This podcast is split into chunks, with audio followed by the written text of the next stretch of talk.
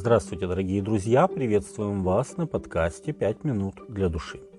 Постепенно центр миссионерства переместился из Иерусалима в Антиохию Сирийскую, город, существующий поныне и известный как Антакия в провинции Хатай в Турции.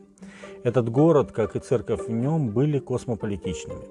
Среди служителей антиохийской церкви были люди самого разного происхождения и сословия. Варнава был левитом, родом из Кипра – Симеон Нигер, судя по второму имени, что на латыни означает «черный», вероятно, был иудеем, но римского происхождения. Луций Кириньянин носил римское имя, а происходил из Кирены, что на севере Африки. Манаил, будучи совоспитанником Ирода Антипы, очевидно имел высокое происхождение, а Савл был иудеем, родом из Киликии, и в то же самое время он был фарисеем и римским гражданином. Именно в этой церкви ученики впервые стали называться христианами. Деяние 11.26. Уже само существование такой многообразной и пестрой церкви свидетельствовало о том, что Евангелие принадлежит всем народам земли, и именно из этой церкви Дух Господень специально направил миссионеров для расширения проповеди Евангелия. Когда они служили Господу и постились, Дух Святой сказал, «Отделите мне Варнаву и Савла на дело, к которому я призвал их». Тогда они, совершив пост и молитву и возложив на них руки, отпустили их. Сии, быв посланы Духом Святым, пришли в Селевкию, а оттуда отплыли на Кипр. Деяние 13 глава со 2 по 4 текст. Так началось первое миссионерское путешествие. Часто говоря о миссионерских путешествиях, описанных в Деяниях, мы говорим «миссионерские путешествия Павла». Хотя на самом деле Павел не путешествовал один – как в этом, так и в других миссионерских путешествиях с ним были либо Варнава, либо Сила, либо кто-либо еще. Несомненно, и то, что это путешествие было не только инициировано Господним Духом, оно происходило в послушании тому, что Дух говорил и куда направлял.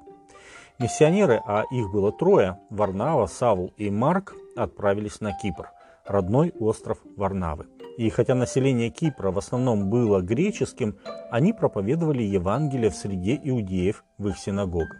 Начав с Саламина на востоке, они продвигались на запад и достигли города Пафос, где была резиденция проконсула римской провинции Кипр. Придя в Пафос, нашли они одного колдуна, уже пророка иудеянина именем Вариисуса. Он находился с проконсулом острова Сергием Павлом, мужем разумным. Сей, призвав Варнаву и Савла, пожелал услышать Слово Божье. А Елима, Волхв, ибо то значит имя его, противился им, стараясь отвратить проконсула от веры. Но Савл, он же и Павел, исполнившись Духа Святого и устремив на него взор, сказал, «О исполненный всякого коварства и всякого злодейства, сын дьявола, враг всякой правды, перестанешь ли ты совращать с прямых путей Господних? И ныне вот рука Господня на тебя, ты будешь слеп и не увидишь солнца до времени. И вдруг напал на него мрак и тьма, и он, обращаясь туда и сюда, искал вожатого. Тогда проконсул, увидев происшедшее, уверовал, девясь учению Господню. Деяние 13 глава с 6 по 12 текст. Посмотрите, дорогие друзья, какие плоды принесла проповедь Евангелия на Кипре. Стараясь проповедовать Евангелие иудеям в синагогах, Варнава и Саул столкнулись с ситуацией, когда иудей, колдун Варисус, противился слову, а римлянин Сергий Павел с интересом внимал проповеди Евангелия. Когда же проконсул уверовал, он стал первым правителем римской провинции, ставшим христианином. Савл же, возможно, осознав, что отныне ему на пути будет встречаться все больше и больше язычников, начинает в дальнейшем именоваться своим вторым именем, римским именем Павел, что значит «малый».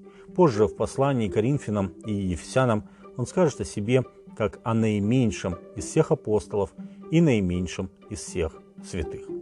С вами были «Пять минут для души» и пастор Александр Гломоздинов.